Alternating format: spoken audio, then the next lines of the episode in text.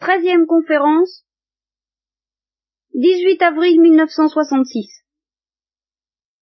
Alors nous avions terminé le sacrifice d'Isaac, n'est-ce pas? Alors on arrive au mariage d'Isaac. Si vous vous rappelez, la carte n'est plus là, mais ça ne fait rien. Ce n'est pas bien indispensable. Oh, tant plus long. Ça ne devrait être temps. Enfin, si vous vous rappelez, Abraham et sa famille mm, vivaient chez des étrangers, puisqu'il avait émigré, et que sa descendance n'avait pas eu le temps de proliférer jusqu'à devenir un peuple, elle était réduite à, un fils, dont la vie ne tenait qu'à un fil, nous en sommes aperçus la dernière fois. Par conséquent, il était isolé au milieu des étrangers. Et étant donné ce que Dieu voulait apprendre à ce peuple, que nous n'avons pas d'ailleurs encore défini, que nous ne savons pas encore bien, mais étant donné ce qu'il voulait lui apprendre, étant donné l'extraordinaire difficulté qu'il y a pour l'esprit humain à comprendre et à retenir et à garder intact et à garder pur ce que Dieu voulait apprendre à ce peuple, il fallait autant que possible éviter la contamination. Tout de suite, Dieu a donné ce sens et cet instinct à Abraham. Conséquence, il ne faut pas qu'Isaac se marie chez ces gens-là. Les gens chez qui on vit. Il faut qu'il aille, il faut qu'il trouve une femme dans le pays d'où est venu Abraham lui-même. Et alors c'est la très belle histoire que vous connaissez sans doute, mais enfin, elle vaut la peine d'être relue, il n'y a pas de grand commentaire à faire à son sujet. Euh, il faut s'en laisser imprégner, quoi, c'est vraiment ce qu'on appellera une saveur biblique, l'histoire de Rebecca. Abraham envoie un serviteur dans le pays de, eh bien, de Haran et d'Our, d'où venait Abraham. Le serviteur prit dix chameaux de son maître, et emportant tout ce que son maître avait de bon, il se mit en route pour l'Aram Naharaim, pour la ville de Nahor. Bon. Et alors il fait jurer avant de mourir à son serviteur euh, qu'il aille chercher une femme pour son fils là-bas. Mais ce qu'Abraham ne veut pas, c'est que son fils, lui, y retourne. Il n'est pas question de retourner. Étant donné que Dieu a donné l'ordre de partir, on ne va pas revenir dans le lieu qu'on a quitté. Mais, comme il s'agit d'éviter la contamination, on va aller chercher une femme dans ce lieu d'où on vient, mais on va envoyer le serviteur. Isaac n'ira pas lui-même. Euh, ce qui d'ailleurs, le, quand on raconte la manière dont les Chinois se marient, n'est-ce pas, ou ils ne connaissent leur époux ou leur épouse qu'une fois qu'ils sont déjà mariés, on, se dit quelle folie. Bon, c'est pas nécessairement plus fou qu'autre chose, à mon avis. et euh, c'est pas beaucoup plus aveugle que les moyens en cours actuellement. Mais alors, là vous avez un exemple justement où, en somme, celui qui choisit, ce ne sont pas les parents, ce ne sont pas les intéressés, ce n'est pas le hasard, c'est manifestement Dieu, à travers des signes qui lui sont demandés. Alors il dit au serviteur, justement, tu vas partir, mais euh, garde-toi bien de ramener mon fils là-bas. Il y avait le Dieu du ciel et de la terre qui m'a pris, voilà, toujours il m'a pris de ma maison paternelle et du pays de ma parenté, qui m'a dit et qui m'a juré qu'il donnerait ce pays-ci, celui où je suis maintenant, à ma descendance, Yahvé enverra son ange devant toi. Voilà. Pour que tu prennes une femme de là-bas, pour mon fils. Et si la femme veut pas te suivre, eh ben, alors d'accord, euh, je te délite ton serment. Parce qu'il demande de faire un serment qui va le faire. Alors, tu, fais ce que, tu fais ce que tu as à faire, toi. Si elle veut pas te suivre, c'est plus de ta faute, alors ça va, tu es délié de ton serment. Hein, tu, tu n'as plus aucune obligation. Mais en tout cas, et alors c'est ça, il insiste, c'est encore plus important que d'éviter la contamination, semble-t-il, en tout cas, ne ramène pas mon fils là. Alors le serviteur prête serment, en mettant sa main sous la cuisse de son maître, c'est comme ça que ça se faisait, et euh, il prend dix des chameaux de son maître, et emportant tout ce que son maître avait de bon, il se mit en route donc pour la ville de Nahor. Il fit agenouiller les chameaux en dehors de la ville, près du puits, à l'heure du soir. C'est là ce qui évidemment donne c'est là où commence, la scène commence à prendre son charme, que je suppose que vous connaissez, enfin, à l'heure où les femmes sortent pour puiser. Et il dit, le serviteur, vous voyez, j'y pensais en préparant ce, cercle, il va y avoir un autre moment où euh, une femme, je ne sais plus laquelle, éprouve le besoin, je crois que c'est Rebecca d'ailleurs, justement, éprouve le besoin de savoir ce que Dieu veut. Et alors, euh, eh ben, elle s'arrange pour obtenir une communication. Ça nous paraît évidemment un peu, un peu facile et étrange. Mais quand vous avez besoin de savoir ce que Dieu veut vous, vous faites, bah, vous priez, euh, vous réfléchissez, vous allez éventuellement trouver un prêtre qui est l'Église, qui est Jésus-Christ, qui vous donne les grands principes. Nous ne nous rendons pas compte de ce que c'est que d'avoir cette, euh, ce soutien permanent et cette réponse permanente de Dieu, euh, qui n'est pas nécessairement la réponse matérielle du prêtre. Vous voyez, c'est tout un ensemble, c'est plus subtil que cela. Mais enfin, on n'est pas seul. Voilà ce que je veux dire. On ne se sent pas seul, on ne se sent pas démuni pour savoir ce que Dieu va répondre. Là, ils étaient seuls. Alors, ils emploient les moyens du bord, qui sont devenus interdits depuis justement que nous ne sommes plus seuls, que je suis toujours avec vous jusqu'à la consommation des siècles. Alors, on n'a plus le droit d'employer ces moyens-là. Voyez? Et, c'est très grave, d'ailleurs. C'est vraiment une faute très grave de la part des catholiques d'employer de tels moyens, précisément parce que nous avons tout. Et si nous employons ces moyens-là, alors là, nous risquons de tomber sur le démon. Mais en ce temps-là, où, ma foi, il n'y avait rien d'autre, eh bien, Dieu répondait. Alors, on pouvait marcher avec Dieu, lui demander des signes, et c'est ce que fait le serviteur. Il y avait Dieu de mon maître Abraham, sois-moi propice. Aujourd'hui, et montre ta bienveillance pour mon maître Abraham. Je me tiens près de la source, et les filles des gens de la ville sortent pour puiser de l'eau. Alors, là, il décide, n'est-ce pas? On pourrait dire, bon, enfin, Dieu n'est pas obligé de se plier à ce qu'il décide. Eh bien, Dieu se plie, parce que il faut bien que qu'il est un signe, ce pauvre serviteur. Il ne sait pas quelle est celle que Dieu veut choisir pour Isaac. Alors, il faut bien que Dieu le montre. Alors, il essaie. Et il dit, euh, la jeune fille, je, je, me tiens près de la source, la jeune fille à qui je dirai, incline donc ta cruche, que je boive, et qui répondra, bois, et j'abreuverai aussi tes chameaux, eh bien, ça c'est là. C'est convenu comme ça. C'est celle-là que tu as destinée à ton serviteur Isaac, et je connaîtrai à cela que tu as fait bienveillance à mon maître. Alors, notez la nuance, elle est assez subtile. S'il demande à boire, elle ne peut pas lui refuser, mais il est beaucoup moins normal qu'elle lui propose de faire boire en plus les chameaux. Hein? Par conséquent, euh, il y a là vraiment euh, la densité suffisante pour constituer un signe. Alors, il n'avait pas fini de parler que sortait Rebecca.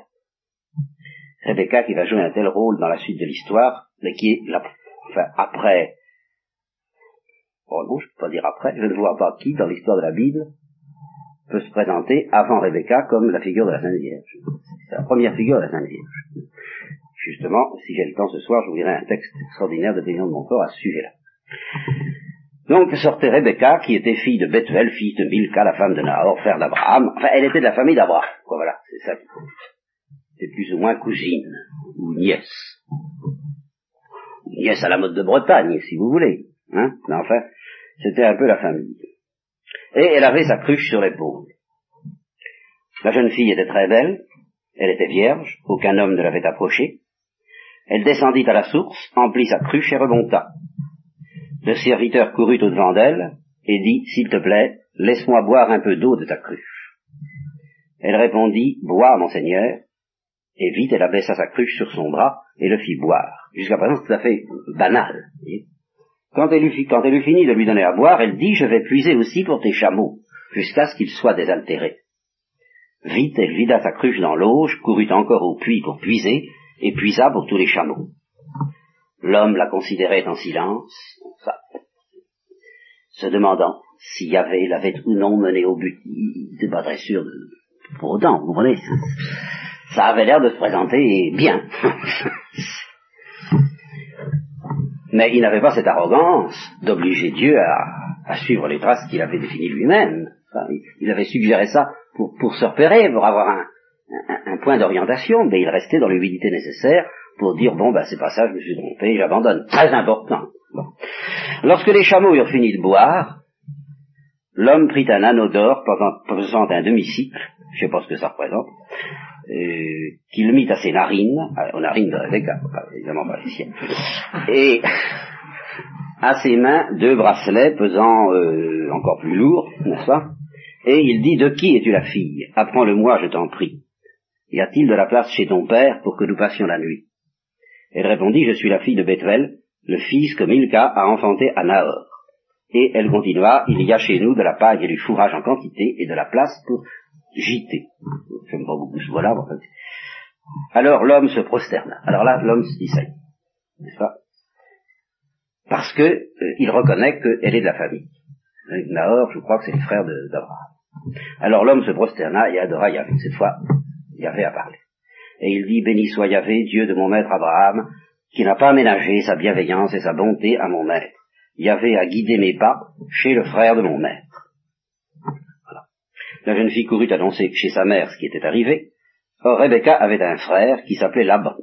Alors c'est ce Laban qui va jouer un rôle considérable, c'est le, véritable chef de famille, et c'est euh, aussi, je vous le dis tout de suite, alors l'antiquineur professionnel, euh, vous savez que je défends le peuple israélite et la religion au maximum, n'est-ce pas, j'ai la plus grande vénération, mais puisque dans la langue courante, euh, dire de quelqu'un c'est un juif, ça a une signification particulière, eh bien, Laban, c'est vraiment le juif dans la, dans la terme, comme vous allez, comme nous verrons. Alors Laban courut au-devant de l'homme à la source, c'est ça dès qu'il eut vu l'anneau et les bracelets, ça commence, voyez, que portait sa sœur, et qu'il eut entendu sa sœur Rebecca dire voilà comment cet homme m'a parlé, il alla vers l'homme et le trouva encore debout près des chameaux à la source. Il lui dit Viens, béni de Yahvé, pourquoi restes-tu dehors quand j'ai débarrassé la maison et fait de la place pour les chameaux? Alors euh, l'homme vint à la maison, Laban euh, débatte les chameaux, il donne de la paille et du fourrage aux chameaux, et pour, euh, pour lui et les hommes qui l'accompagnaient, de l'eau pour se laver les pieds. Vous voyez, la coutume de se laver les pieds, hein, en, Israël, pensez-y quand euh, jeudi saint, commémorer le lavement des pieds. On lui présenta à manger, et alors, cette hâte du serviteur, qui sent qu'il n'est pas là pour, pour s'amuser, si j'ose dire, il dit, je ne mangerai pas avant d'avoir dit ce que j'ai à dire. Et Laban répondit, parle. Il dit, je suis le serviteur d'Abraham, Yahvé a comblé mon maître de bénédiction, celui-ci est devenu très riche, bon, ça, ça va intéresser Laban, il lui a donné du petit et du gros bétail, de l'argent et de l'or, des serviteurs et des servantes, des chameaux et des ânes. Sarah, la femme d'Abraham, lui a enfanté un fils quand il était déjà vieux, auquel il a transmis tous ses biens. Mon maître m'a fait prêter ce serment, tu ne prendras pas pour mon fils une femme parmi les filles des Cananéens, dont j'habite le pays, Malheur à toi si tu ne vas pas dans ma maison paternelle, dans ma famille, choisir une femme pour mon fils. J'ai dit à mon maître, peut-être qu'elle voudra pas. Et il m'a répondu, Dieu, en présence de qui j'ai marché, enverra son ange avec toi, il te mènera au but, et tu prendras pour mon fils une femme de ma famille, de ma maison paternelle. Tu seras alors quitte de ma malédiction. C'est-à-dire, tu seras quitte de la malédiction qui te menace si tu fais pas ce que je te dis. C'est comme ça que ça, c'est comme ça que ça se passe. Il y a une malédiction. Quand on confie un message à quelqu'un, il y a une malédiction qui pèse sur lui tant que c'est pas fait. C'est pour ça qu'il n'a pas envie de manger, vous comprenez Tu seras alors quitte de ma malédiction. Tu seras allé dans ma famille. Et s'il refuse, eh bien tu seras quitte de ma malédiction. il le répète.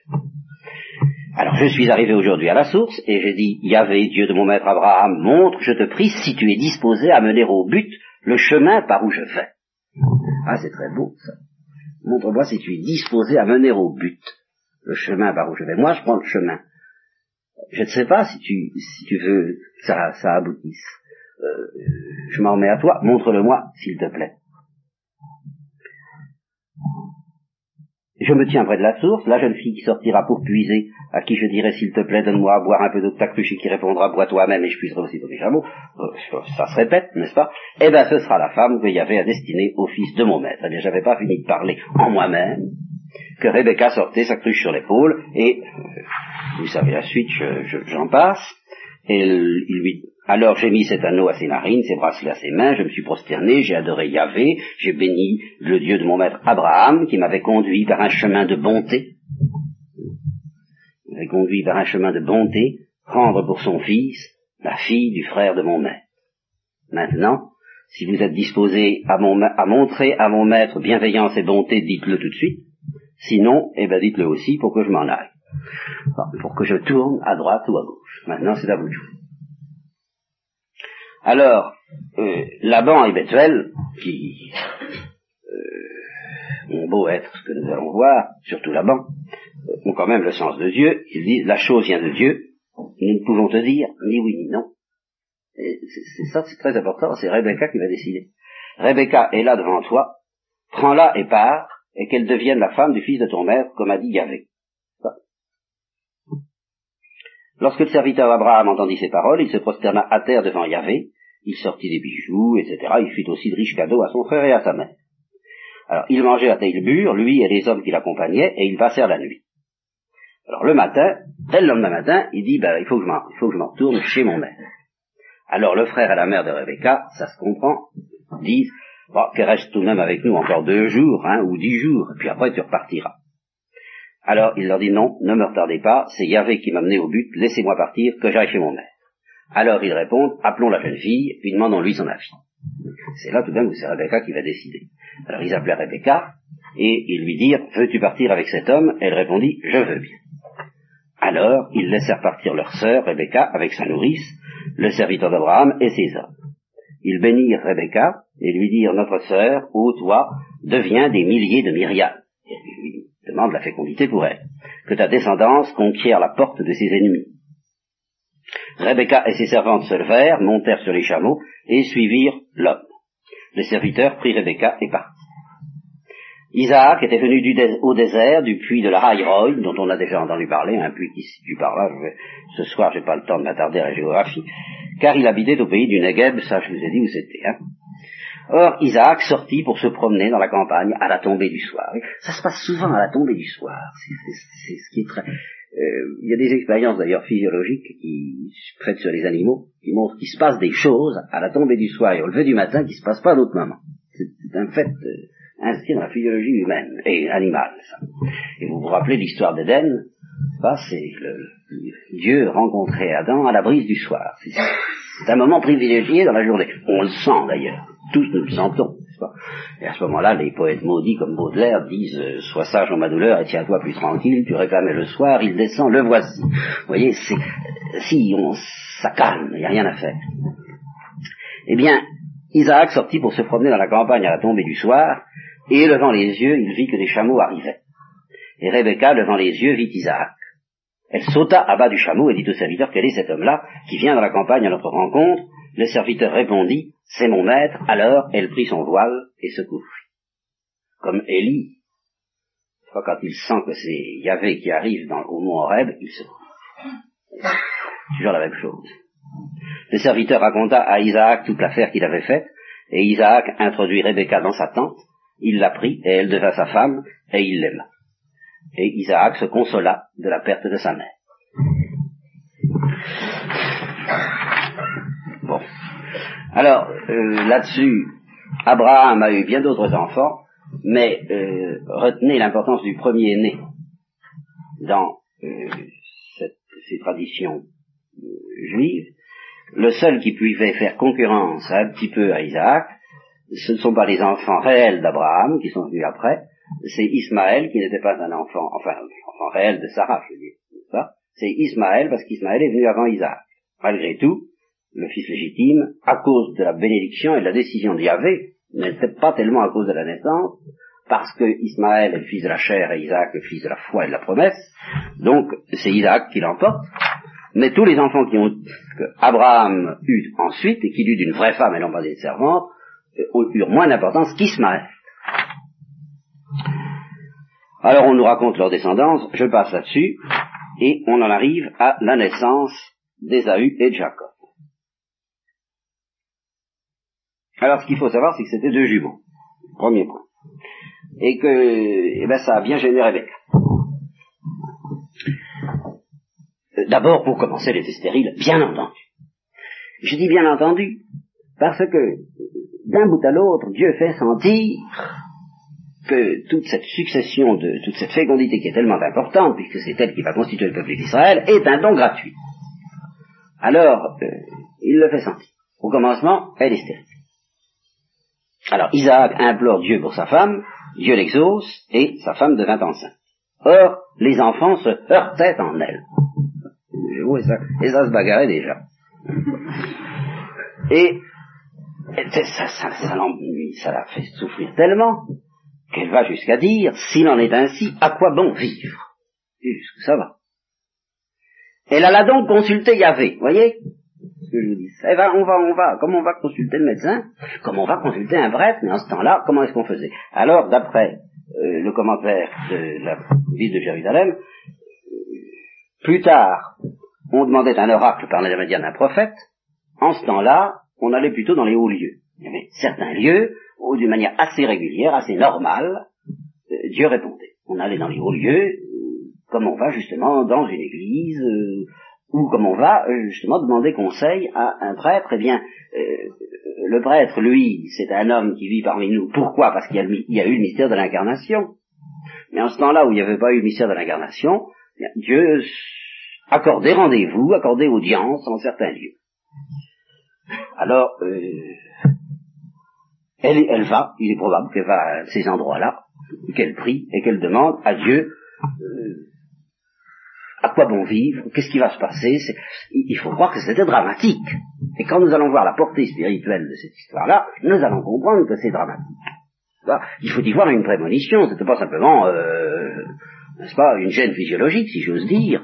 Euh, ça, elle, a, dû sentir un drame très lourd et qu'il a angoissé à un tel degré qu'elle a demandé à Dieu euh, une libération, et Dieu lui a répondu, sans lui cacher la vérité, il lui a dit, il y a deux nations dans ton sein. Pas, deux hommes. Deux peuples issus de toi se sépareront. Un peuple dominera un peuple, et l'aîné servira le cadet. Ce qui alors là euh, va rejoindre un autre thème dont nous allons parler tout de suite. Quand vint le temps de ses couches, voici qu'elle portait des jumeaux. évidemment, on pouvait s'y attendre après ce qui venait d'être dit. Le premier sortit. On sait maintenant, et oui évidemment, la science moderne pourrait dire, ben, le premier qui sort, c'est justement le dernier. C'est pas, l'aîné, d'accord. Mais enfin, euh, d'après la tradition biblique, c'était quand même l'aîné. Le premier sorti, il était roux et tout entier comme un manteau de poil. On l'appela Ésaü. Bon, il se présente tout de suite de manière très désagréable, un fait. Ensuite sortit son frère, et sa main tenait le talon d'Ésaü. On l'appela Jacob. Ah, les noms n'ont rien à voir d'ailleurs avec euh, ces, détails. Ce sont des noms assez difficiles à expliquer. Isaac avait 60 ans à leur naissance. Les garçons grandirent. Ésaü devint un chasseur habile, courant la steppe. Jacob était un homme tranquille, demeurant sous les tentes. Isaac préférait Ésaü parce qu'il aimait bien le gibier. Mais Rebecca préférait Jacob. Et ça va très loin, cette histoire. Alors, arrive l'histoire du droit d'aînesse, que vous connaissez, mais enfin, il est bon de la relire. une fois, euh, donc l'aîné, c'est Esaü, ça. Une fois, Jacob prépara un potage, et Esaü revint de la campagne épuisé. Ceci est très important, comme vous allez voir. Esaü dit à Jacob, je n'en peux plus, laisse-moi avaler ce roux, ce roux-là, encore un jeu de mots, avec le fait qu'Esaü est roux, il est tout le temps question de rousseur là-dedans. Euh, j'en peux plus. C'est à cause de cela, encore un jeu de mots, qu'on l'a appelé Edom, qui veut dire, qui veut dire, eh bien, comme un manteau de poil. Ah non, Adom, qui veut dire un, parce qu'il a mangé un plat de couleur rousse. Bien. Je, je vous explique pas tous les jeux de mots, on n'en finirait pas. Jacob dit, alors évidemment Jacob c'est le malin, hein. ça c'est vraiment le triomphe de l'intelligence sur la force. Hein. Jacob dit, vends-moi d'abord ton droit d'aînesse. Esaü répondit, oh, j'en peux plus. Alors voilà, il faut, il était vraiment très fatigué. Il dit, je vais mourir, au point où j'en suis, je vais mourir. Je suis tellement fatigué, je vais mourir. À quoi ça me servira mon droit d'aînesse, hein? ouais. Alors d'accord, d'accord. Jacob dit, prête-moi serment. Alors il prête serment et il vend son droit d'aînesse à Jacob. Alors Jacob lui donna du pain et du potage de lentilles. Il mangea et but, se leva et partit. C'est tout le cas qu'Ésaü fit du droit d'aînesse. Alors là, l'auteur scandalise. Notez que à chaque fois qu'il est question de prédestination, et nous allons voir qu'il en est question dans la Bible, c'est toujours le cadet qui est prédestiné et l'aîné qui est réprouvé. Pour Abel et Caïn, c'était déjà ça. Et c'est encore ça maintenant. Et ce le sera encore à d'autres occasions.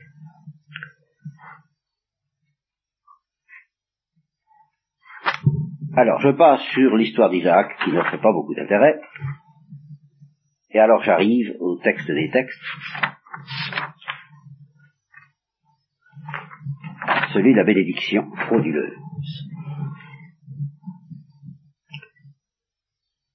Alors Ésaü se marie et comme par hasard, lui, il prend des filles du coin. Ce qui ne plaît pas du tout à Rebecca, ni à Isaac. Ils sont très malheureux à cause de ça.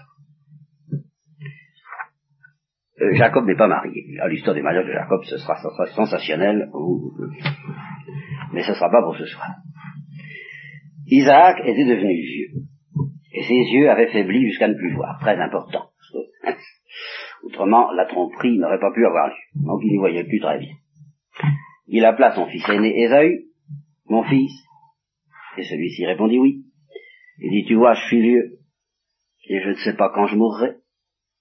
Alors, profitons, profitons-en avant que je meure. Je sais pas, pas, comme on dit, on ne sait ni qui vit ni qui meurt, ben, dépêchons Prends tes armes, ton carquois et ton arc, mais tu fais pas, pas, par moi un bon petit, mon petit machin comme je les aime. C'est pour ça qu'il aimait Esaü, parce que lui, il flattait sa gourmandise. Sors dans la campagne et tue-moi une pièce de gibier. Apprête-moi un régal comme j'aime, vous voyez, c'est le texte exact, et apporte-le-moi que je mange avant de mourir, puis que je te bénisse. Afin que mon âme te bénisse avant que je meure. Et alors, n'est-ce pas, il y a eu des peintres, je crois, qui ont raconté cette scène, pendant qu'ils parlaient, il y avait Rebecca qui avait l'oreille à la porte, et qui écoutait, en se disant, ah, attention, ça devient grave, c'est le moment. Ésaü alla donc dans la campagne chasser du gibier pour son père. Rebecca dit à son fils Jacob, je viens d'entendre ton père dire à ton frère Ésaü, apporte-moi du gibier et apprête-moi un régal. Je mangerai et je te bénirai devant Yahvé avant de mourir. Maintenant, mon fils, écoute-moi bien et fais ce que je te dis. Va au troupeau et apporte-moi de là deux beaux chevreaux et j'en préparerai. Très important. Pour l'exégèse qu'on fera Grignon de Montfort, et nous dirons tout l'heure, moi, j'en préparerai un régal pour ton père comme il aime. Tu le présenteras à ton père, et il mangera, et il te bénira avant de. Jacob dit à sa mère Rebecca,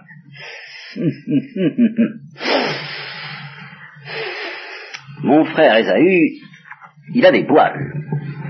Hein, et moi, j'en ai pas. Alors, mon père, il y voit plus très clair, il va avoir envie de vérifier. Alors, il va, il va le toucher. Hein Alors, s'il fait ça, qu'est-ce qui arrivera que je me suis moqué de lui? Et qu'est-ce que j'aurai? Eh ben j'aurai la malédiction, et pas la bénédiction. Alors sa mère lui répondit, ne t'inquiète pas, je prends sur moi ta malédiction, mon fils. Fais seulement ce que je te dis. Écoute-moi. Va me chercher les chevreaux, t'occupe pas. C'est tout, elle lui donne pas d'explication sur la manière dont elle va opérer, mais elle dit cette parole admirable sur laquelle Guillaume Montfort insistera, je prends sur moi malédiction. Alors, il va chercher les animaux, et il les apporte à sa mère, qui fait mijoter ça comme il faut, hein, comme son père, selon le goût du père. Rebecca, et alors là, l'idée de Rebecca, prend les plus beaux habits d'Ésaü, son fils aîné, qu'elle a fait à la maison, et puis elle couvre Jacob avec son fils cadet. Le texte insiste. Avec la peau des chevreaux, elle lui couvrit aussi les bras, avec la peau des chevreaux, et la partie lisse du cou, partie dangereuse. Puis elle mit le régal et le pain qu'elle avait apprêté entre les mains de son fils Jacob. Alors il va auprès de son père et lui dit, mon père, celui-ci répondit, oui, qui es-tu, mon fils? Jacob dit à son père, d'une petite voix, n'est-ce pas? Il n'avait pas la voix de Je suis Ésaü, ton premier-né, j'ai fait ce que tu m'as commandé. Lève-toi, je te prie, assieds-toi et mange de ma chasse, afin que ton âme me bénisse. Isaac dit à Jacob, va trouver bien vite. Là, euh, Dieu m'a été propice, répond Jacob.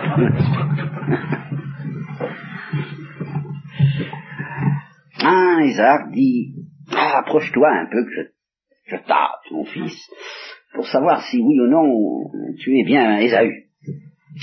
Mais il y avait un doute. Et nous allons savoir pourquoi d'ailleurs. Jacob s'approche, Isaac le tâte et il dit, ben, la voix, c'est la voix de Jacob, mais les bras, c'est ceux d'Ésaü. Alors il ne le reconnut pas, car ses bras étaient velus comme ceux d'Ésaü, et il le bénit. Il dit, tu es bien mon fils Ésaü Et l'autre répondit, oui. Isaac reprit, euh, ben, serre-moi et je mange de la chasse de mon fils, afin que mon âme te bénisse. Il le servit et il manga, il lui présenta du vin et il but. Son père Isaac lui dit, approche-toi et embrasse-moi, mon fils. Il s'approcha et embrassa son père, qui respira l'odeur de ses vêtements.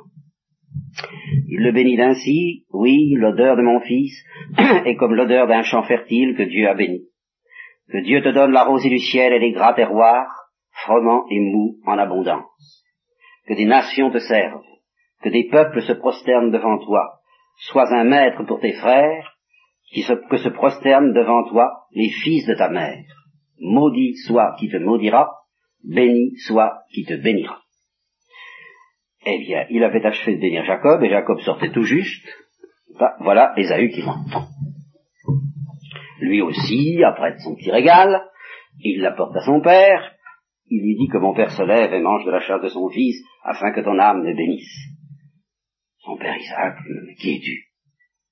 Je suis ton premier-né, Ésaü. Alors Isaac fut secoué d'un très grand frisson.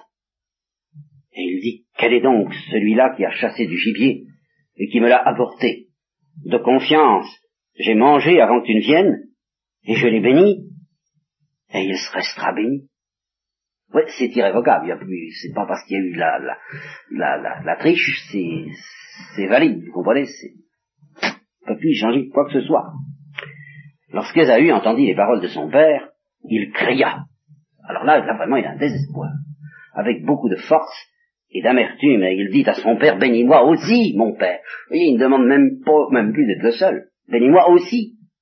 Mais celui-ci répondit, ton frère est venu par ruse, et il a pris, il a volé ta bénédiction. Et Saül reprit, oh, est-ce que c'est parce qu'il s'appelle Jacob qui m'a supplanté deux fois? Il avait pris mon droit d'aînesse, évidemment. Et voilà maintenant qu'il a pris ma bénédiction. Il n'y a, rien à faire, vous voyez, Isaïe s'incline parce qu'il sait, il sait qu'il n'y a rien à faire. Et il ajoute seulement, est-ce que tu ne m'as pas réservé une bénédiction? Isaac, prenant la parole, répondit à Ésaü, je l'ai établi pour ton maître, je lui ai donné tous ses frères comme serviteurs, je l'ai pourvu de froment et de mou. Qu'est-ce que je peux faire pour toi, mon fils? Ésaü dit à son père, N'as-tu donc qu'une seule bénédiction, mon Père? Bénis-moi aussi. Vous voyez, quand je vous disais l'importance de la bénédiction, la perspective d'Israël, c'est vraiment une métaphysique de la bénédiction qu'il faudrait faire. Mais nous n'en sommes pas là, nous, analyserons ça plus tard, peut-être. Alors, bénis-moi aussi, mon Père. Alors, Isaac, c'est très dur, ça ne va pas tout seul. Isaac reste silencieux. Isaac a l'impression qu'il ne peut rien faire, que c'est fichu. Et Ésaü se mit à pleurer. Alors son père Isaac prit la parole. Loin des gras terroirs sera ta demeure, loin de la rosée qui tombe du ciel. Tu vivras de ton épée, tu serviras ton frère. Mais quand tu t'affranchiras, tu secoueras son joug de dessus ton cou. Ésaü prit Jacob en haine à cause de la, bénédiction que son père avait donnée à celui-ci, et il se dit en lui-même, et alors voyez, on trouve qu'un, c'est ça qui, mon père va bientôt mourir, eh bien, à ce moment-là, je tuerai mon frère Jacob. Et on rapporte ces paroles à Rebecca. Et alors, Rebecca prend peur. Elle fit venir Jacob tout de suite, et elle le protège tout de suite. Elle lui dit, ton frère veut se venger de toi en te tuant, alors écoute-moi, euh, va-t'en. Va chez ton, chez mon frère Laban à Aram. Retourne là d'où ce que je viens, pas, là où le serviteur était allé la chercher, chez Laban. C'est ainsi que commencera l'histoire de Jacob et de Laban, qui elle est tout à fait savoureuse, mais ce sera pour la prochaine fois. Tu habiteras avec lui quelque temps, jusqu'à ce que ton frère se calme, jusqu'à ce que la colère de ton frère se détourne de toi et qu'il oublie ce que tu as fait. Alors je t'enverrai chercher à ce moment-là. Hein Pourquoi vous perdrais-je tous les deux en un seul jour? Alors j'arrête ici. Euh, le texte pour ce soir parce que je voudrais vous lire un commentaire que je crois tout à fait autorisé, qui soulève des questions difficiles, et c'est là où je vous disais au début, ces questions difficiles, nous les aborderons peut-être, peut-être, je n'en sais rien, au cours de la semaine prochaine, dans les conférences spirituelles que nous ferons. Il s'agit d'un commentaire qui date du XVIIe siècle et qui est de euh, Louis-Marie Grillon de Montfort, dans son traité de la vraie dévotion à la Sainte Vierge. Alors évidemment, nous allons changer de climat, mais euh, nous sortons un peu, si vous voulez, du climat des cercles bibliques d'initiation à l'Évangile, nous entrons en pleine spiritualité, on pourrait dire en pleine spiritualité du XVIIe, en fait, euh, malgré le style qui lui est du XVIIe, la doctrine de Grillon de Montfort est dans la grande ligne des commentaires des pères sur la Bible.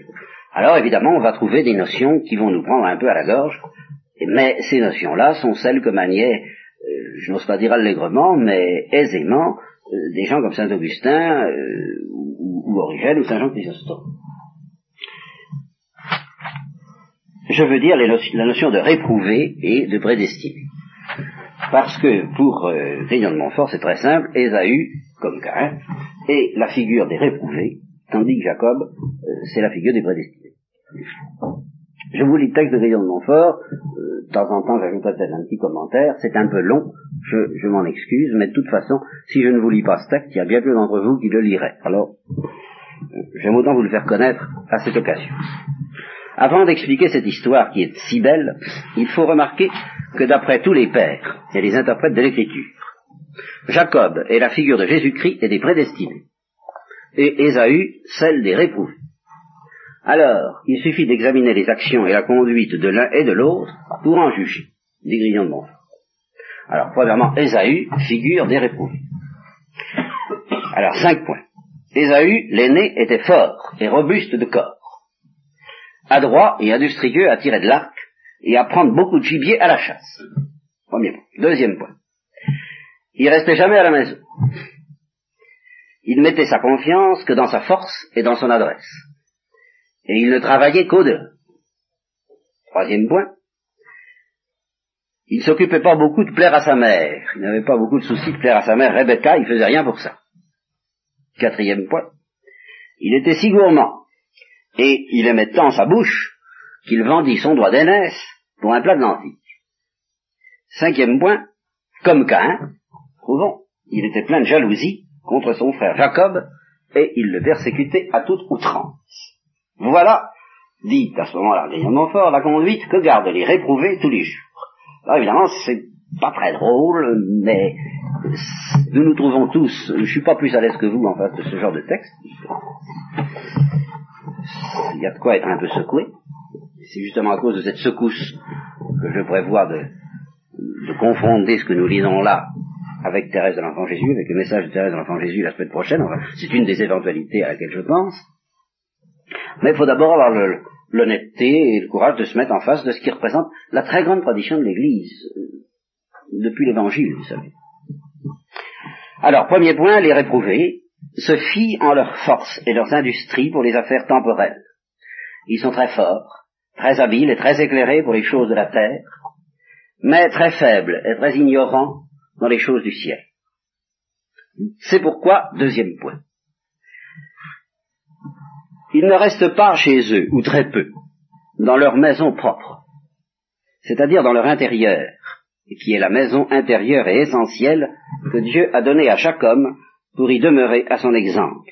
Car Dieu demeure toujours chez soi. Évidemment, on va répondre qu'il n'a pas beaucoup de mal, étant donné qu'il est infiniment plein. Les réprouvés n'aiment pas la retraite, ni la spiritualité, ni la dévotion intérieure, et ils traitent de petits esprits, de bigots et de sauvages, ceux qui sont intérieurs et retirés du monde, et qui travaillent plus au dedans qu'au dehors. Ce qu'il y a d'assez effarant et de, de, secouant dans ce tableau qu'il dresse des réprouvés et des prédestinés, c'est d'abord le simple fait qu'il emploie ce mot réprouvé et prédestiné, ça donne déjà un certain frisson, et sous prétexte de charité, mais je dis sous prétexte, car je crois vraiment que c'est un prétexte, on ne veut pas employer ces mots-là maintenant, euh, ce qui est contre la charité, c'est de désigner quelqu'un comme réprouvé. Mais parler de, cette notion en elle-même, ça peut être euh, dangereux pour l'espérance, c'est à voir, c'est ce que nous essaierons de voir la semaine prochaine, peut-être, mais c'est pas contre la charité. Ça ne préjuge pas de qui. Et réprouvé ou pas. Et puis, c'est qu'il a l'air, alors ça, je reconnais que là, il est un petit peu, il met pas les réprouvés chez les incroyants, ou les persécuteurs, ou les païens, ou les, non, non, c'est parmi les chrétiens qu'il désigne, qu'il définit, qu'il dessine les réprouvés. Les réprouvés ne se soucient guère, troisième point, les réprouvés se soucient guère euh, d'aimer la Sainte Vierge, qui est la mère des prédestinés. Ils ne la détestent pas formellement. Vous voyez, voilà. Ils lui donnent quelquefois des louanges. Ils disent qu'ils l'aiment. Peut-être même qu'ils pratiquent quelques dévotions en son honneur. Mais ils n'admettraient pas qu'on l'aime vraiment. C'est-à-dire avec tendresse et affection profonde. Pourquoi? Ben Parce qu'ils n'ont pas pour elle la tendresse de Jacob. Ils trouvent à redire aux pratiques de dévotion auxquelles ces bons enfants et serviteurs se rendent fidèles pour gagner son affection. Parce qu'ils ne croient pas que cette dévotion soit nécessaire au salut. Il insiste là-dessus parce que ben, c'est pour défendre la dévotion de la Sainte Vierge qu'il écrit. Et pourvu, se disent-ils, qu'ils ne détestent pas formellement la Sainte Vierge, ou qu'ils ne méprisent pas ouvertement cette dévotion, ça suffit. Ils ont gagné ses bonnes grâces, ils sont ses serviteurs, en récitant et en marmottant quelques oraisons en son honneur, sans tendresse pour elle, je lis le texte tel qu'il est, n'est-ce pas, ni amendement pour eux-mêmes. Quatrième point. C'est réprouvé, il insiste. Moi, j'y peux rien, n'est-ce pas? Vendent leur droit d'aînesse, c'est-à-dire les plaisirs du paradis, pour un plat de lentilles, c'est-à-dire pour les plaisirs de la terre. Ils rient, ils boivent, ils mangent, ils se divertissent, ils jouent, ils dansent, etc. Sans se mettre en peine. Voilà, c'est cette notion de se mettre en peine. Je crois que euh, on aura beau essayer d'adoucir ce texte. Il sera très difficile de garder sa saveur à l'évangile et de soutenir qu'on peut aller au ciel sans se mettre en peine euh, tout de même un peu de ces réalités-là. Autant qu'on les connaît, autant qu'on peut les aimer. Mais dire il n'est pas, c'est pas nécessaire de s'en mettre en peine, il faut reconnaître que c'est dangereux. Et alors Guillaume de Montfort, lui avec ses gros sabots, il dit ah bah oui ça sent la réprobation et puis voilà. Donc ils font comme Ésaü, ils ne se mettent pas en peine de se rendre dignes de la bénédiction du Père céleste. En trois mots, dit-il, ils ne pensent qu'à la terre, ils n'aiment que la terre, ils ne parlent et n'agissent que pour la terre et ses plaisirs, vendant pour un petit moment de plaisir, pour une vaine fumée d'honneur et pour un morceau de terre dure, jaune ou blanche, c'est l'argent ou l'or qu'il désigne ainsi, la grâce baptismale, leur robe d'innocence, leur héritage céleste. Cinquième point, enfin, eh bien, les réprouvés persécutent les prédestinés, ouvertement ou secrètement. Ils leur sont à charge, ils les méprisent, ils les critiquent, ils les contrefont, ils les injurient, ils les volent, ils les trompent, ils les appauvrissent, ils les chassent, ils les réduisent dans la poussière. Tandis qu'ils font fortune, qu'ils prennent leur plaisir, qu'ils sont en belle passe, c'est un terme 17e, être en belle passe, qu'ils s'enrichissent, qu'ils s'agrandissent, et qu'ils vivent à leur aise. Et voici maintenant Jacob, figure des prédestinés. Jacob le cadet était d'une faible complexion. Ça, le texte de la Bible ne le dit pas. C'est Grignon de Montfort qui le décide. En tout cas, doux et paisible, ça, ça semble bien en effet dans son caractère, et il demeurait ordinairement à la maison pour gagner les bonnes grâces de sa mère Rebecca qui l'aimait tendrement. S'il sortait, c'était pas par sa propre volonté, ni par la confiance qu'il eut dans son industrie, mais pour obéir à sa mère. Deuxième point, il aimait et honorait sa mère, c'est pourquoi il restait à la maison auprès d'elle. Il n'était pas plus content que lorsqu'il la voyait. Il évitait tout ce qui pouvait lui déplaire, il faisait tout ce qu'il croyait lui plaire, ce qui augmentait en Rebecca l'amour qu'elle lui portait. évidemment, manifestement, il était le favori. Troisième point, il se soumettait en tout à sa mère. Il lui obéissait en tout, promptement, sans tarder, amoureusement, sans se plaindre. Au moindre signe de sa volonté, le petit Jacob courait et travaillait. Je lis toujours le texte. Et croyait tout ce qu'elle lui disait, sans raisonner. Par exemple, vous avez vu le texte en effet, quand elle lui dit d'aller chercher deux chevaux et qu'il les apporte pour apprêter à manger à son père Isaac. Jacob aurait pu dire, il y a un seul suffit, n'est-ce pas Unum est necessarium. Eh bien non. Euh, il raisonne pas, il fait ce qu'elle lui dit. Quatrième point, eh bien, il avait une grande confiance dans sa mère. parce qu'il ne s'appuyait pas du tout sur son savoir-faire, il s'appuyait uniquement sur les soins et la protection de sa mère. Il la réclamait en tous ses besoins, il la consultait en tous ses doutes. Par exemple, ben, par exemple, justement, quand il dit, et si j'attrape la malédiction, elle lui dit, je prends ça sur moi, ça lui suffit, il est tranquille. Cinquièmement, enfin, il imitait, selon sa portée, les vertus qu'il voyait dans sa mère. Et il semble qu'une des raisons pourquoi il demeurait sédentaire à la maison, c'était pour imiter sa mère qui était si vertueuse et s'éloigner des mauvaises compagnies qui corrompent les mœurs. Par ce moyen, il se rendit digne de recevoir la double bénédiction de son père. Eh bien, tout cela, c'est le signe de la conduite des prédestinés. Premièrement, ils sont sédentaires à la maison avec leur mère, c'est-à-dire ils aiment la retraite, ils sont intérieurs, leur raison, etc. Mais à l'exemple et en compagnie de la Sainte Vierge, dont toute la gloire est à l'intérieur, et qui pendant toute sa vie a tant aimé la prière et la vie intérieure. Il est vrai qu'ils paraissent quelquefois dehors. Ça, c'est un portrait de Guillaume de Montfort. Ce n'est pas une spiritualité euh, post-conciliaire Vatican II, n'est-ce pas? Euh, Il faut avoir le sens de l'analogie.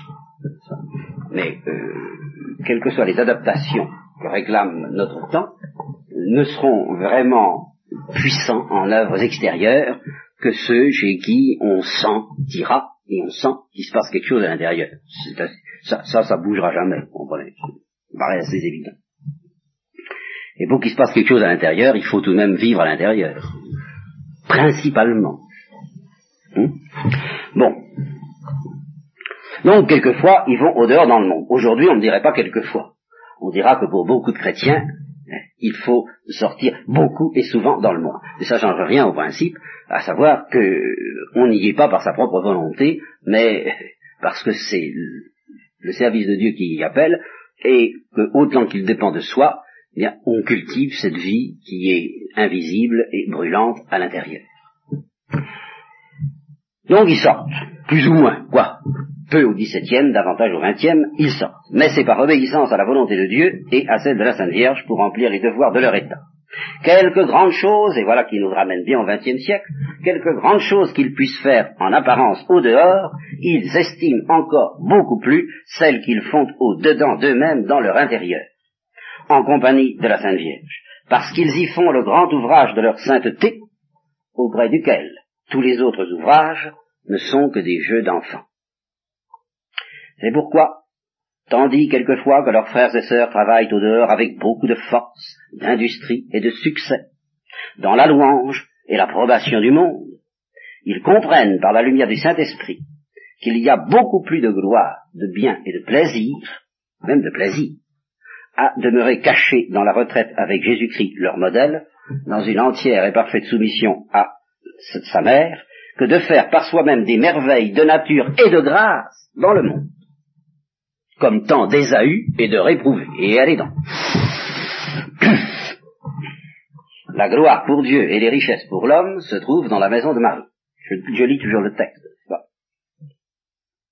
Et alors ici, il, fait, il, part dans, un lyrisme qui est un peu dix-septième et qui est également biblique, n'est-ce pas? Seigneur Jésus, que vos tabernacles sont aimables, le passereau a trouvé une maison pour se loger, ça c'est une parole des psaumes, très exactement, et la tourterelle a un nid pour mettre ses petits, c'est encore les psaumes. Qu'heureux est l'homme qui demeure dans la maison de Marie, où vous avez le premier fait votre demeure. C'est dans cette maison des prédestinés qu'il reçoit son secours de vous seul, et qu'il a disposé des montées et des degrés de toutes les vertus dans son cœur, encore les psaumes, pour s'élever à la perfection dans cette vallée de larmes. Deuxièmement, ben je ne vous lirai que le deuxièmement maintenant, parce que c'est tout de même la fin de la séance, et ce texte est tout de même assez long. Nous le terminerons pendant la retraite, si vous voulez. Ils aiment tendrement et ils honorent véritablement la Sainte Vierge, comme leur mère et leur maîtresse, c'est-à-dire celle qui les commande. Ils l'aiment non seulement de bouche, mais en vérité. Ils l'honorent non seulement à l'extérieur, mais dans le fond du cœur. Ils évitent comme Jacob tout ce qui peut lui déplaire, et pratiquent avec ferveur tout ce qu'ils croient pouvoir leur acquérir sa bienveillance. Ils lui apportent et lui donnent non pas deux chevreaux comme Jacob à Rebecca, mais leur corps et leur âme, avec tout ce qui en dépend, figurés par les deux chevreaux, chevreaux de Jacob, afin premièrement, qu'elle les reçoive comme une chose qui lui appartient. Ils veulent obtenir cette chose, euh, ils veulent pouvoir se dire que leur corps et leur âme appartiennent à la Sainte Vierge. Deuxièmement, en conséquence de cette propriété qu'ils espèrent que la Sainte Vierge exercera sur eux, eh bien, ils attendent de la Sainte Vierge qu'elle les tue, tout simplement, et qu'elle fasse mourir au péché et à eux-mêmes en les écorchant et dépouillant de leur propre peau et de leur amour propre. Littérature, XVIIe siècle, euh, Espagne, Goya, on va Moi, je veux bien. Mais quand on dit je me sens pas bien dans ma peau, eh bien, on ne serait pas mécontent que cette peau, on nous l'enlève. En se dépouillant de leur propre peau et de leur amour propre. Ah et par ce moyen, pour plaire à Jésus, son Fils, qui ne veut pour ses amis et disciples que des gens qui sont morts à eux-mêmes. Ça, c'est dans l'Évangile. C'est un fait. Troisièmement, alors, euh, ceci dit, eh bien, elle va les apprêter au goût du Père Céleste. On va en faire un ragoût. À la plus grande gloire de Dieu. Pourquoi? Ben Parce que elle est comme Rebecca, elle sait ce qu'il aime. C'est très beau, ça, comme idée. C'est ça, c'est bien l'intuition de Thérèse de l'enfant Jésus. Rebecca connaît les goûts de son, son mari, eh bien, la Sainte Vierge connaît les goûts de son fils. Et du Père éternel. Et elle est seule à les connaître vraiment. Alors il y a qu'elle qui pense, je crois, alors là pouvoir en témoigner, que d'efforts, que d'efforts, que de souffrances quelquefois, que de sacrifices qui passent à côté de la plaque, parce qu'on ne se demande pas suffisamment ce qui plaît à Dieu et ce qui lui plaît pas. Ça, nous paraît devoir plaire à Dieu. Eh oui, mais qu'est-ce qu'on en Ce qui plaît vraiment à Dieu. On ne se dit pas suffisamment qu'on est incapable de savoir finalement, ce qui plaît à Dieu. Et qu'on est aussi incapable de savoir ce qui déplaît à Dieu en nous. Récemment encore, je me suis battu avec quelqu'un et en vain, parce que ce quelqu'un prétend définir ses péchés. Il en a une notion extrêmement précise, et il se condamne avec beaucoup d'énergie. Seulement, euh, ces péchés, je ne sais pas moi ce que Dieu en pense. Hein. Moi, je sens qu'il y en a d'autres, dont il ne parle jamais, dont il n'a jamais aucun soupçon, et qui consistent, c'est facile à définir, il ne croit qu'à ce qu'il voit. Qu'est-ce qu'il comprend, qu'est-ce qu'il pense, lui, avec son petit jugement? Et avec ça, eh bien, il résiste à la miséricorde de Dieu, qui ne demanderait qu'à lui pardonner les péchés visibles. Eh bien, essayez de lui faire entendre ça, il n'y a rien à faire. Pourquoi? Parce qu'il ne soupçonne pas que euh, Dieu peut trouver déplaisant en lui autre chose que ce que lui-même trouve déplaisant en lui. Ça, il a horreur d'un certain nombre de choses dans sa vie, alors c'est ça dont il veut se débarrasser, et non pas d'autre chose. C'est peut-être pas ça qui gêne le plus Dieu. Alors, vous voyez, l'intuition de mon fort va loin, c'est-à-dire, mais qu'est-ce que Dieu veut? Qu'est-ce qu'il attend Va-t'en savoir. Qu'est-ce qui déplaît en, nous à Dieu? Qu'est-ce qui lui déplaît le plus? Va-t'en savoir encore. Bien, Saint Vierge le sait parce qu'elle connaît les goûts du Père et que nous, nous ne les connaissons pas. Nous n'y comprenons rien. Ça, je crois que c'est vrai. Donc, elle, les a, elle, fait donc de ses enfants un ragoût à la plus grande gloire du Père parce qu'elle connaît sa gloire et ses goûts mieux qu'aucune créature. Enfin, quatrièmement, afin que par ses soins et son intercession, ce corps et cette âme bien purifiés de toute tâche, bien morts, bien dépouillés et bien apprêtés, deviennent un mets délicat, digne de la bouche et de la bénédiction du Père céleste, n'est-ce pas ce que feront les personnes prédestinées qui goûteront et pratiqueront la consécration parfaite à Jésus-Christ par les mains de Marie, que nous leur enseignons pour témoigner à Jésus et à Marie un amour effectif et courageux. Eh bien, si ça a soulevé des questions dans votre esprit, euh, des répugnances peut-être, ce que je comprends fort bien, si vous voulez, c'est un thème que nous pourrons aborder et en particulier confronter ce qui est dit là avec le message de Thérèse de l'enfant Jésus, pour essayer de comprendre que le message de Thérèse de l'enfant Jésus ne répudie rien de ce que dit Grignon de Montfort ici, mais dans la mesure où ça risquerait d'être un peu accablant et terrassant pour des âmes découragées, comme nous le sommes tous plus ou moins, alors elle apporte justement le remède approprié, et qui, je le crois, en effet, dans le cas de Thérèse aussi, vient lui-même des mains de la Sainte Vierge. Alors, si vous voulez, ce sera un peu le thème peut-être, je ne m'engage pas trop, de ce que nous ferons la semaine prochaine, comment pouvoir se dire d'une manière réaliste, sans illusion, qu'on s'en remet, qu'on est dans les mains, qu'on se met dans les mains de la miséricorde de Dieu. Bon, voilà, la vraie question. Il n'est pas question d'avoir affaire à la justice, il est question d'avoir affaire à la miséricorde, mais il est question aussi, il importe de ne pas se faire d'illusions à ce sujet-là. À quel signe, quel, par quel moyen pouvons-nous être assurés de nous mettre vraiment dans, sous la puissance de la miséricorde divine euh, en, écoutant Thérèse de l'Enfant Jésus et Gaillon de Montfort, peut-être y comprendrons-nous quelque chose.